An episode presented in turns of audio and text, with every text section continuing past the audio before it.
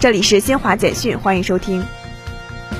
记者在十三号举行的北京市新型冠状病毒肺炎疫情防控工作第三百三十三场新闻发布会上获悉，五月十二号十五时至十三号十五时，北京新增本土新冠肺炎病毒感染者五十一例，其中管控人员四十例，社会面筛查十一例，海淀区二十四例，朝阳区和房山区各九例，丰台区和西城区各四例，大兴区一例。普通型五例，轻型二十八例，无症状感染者十八例，均已转至定点医院隔离治疗，相关风险点位及人员已管控落位。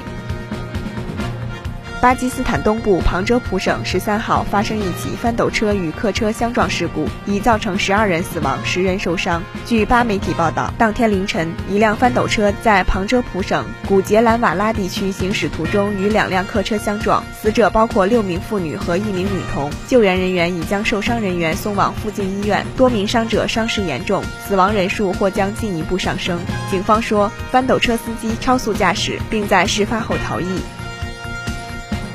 阿拉伯联合酋长国总统事务部十三号宣布，阿联酋总统谢赫·哈利法·本·扎耶德·阿勒纳哈扬于十三号逝世。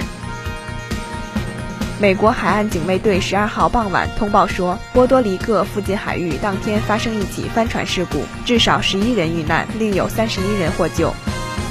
以上由新华社记者为您报道。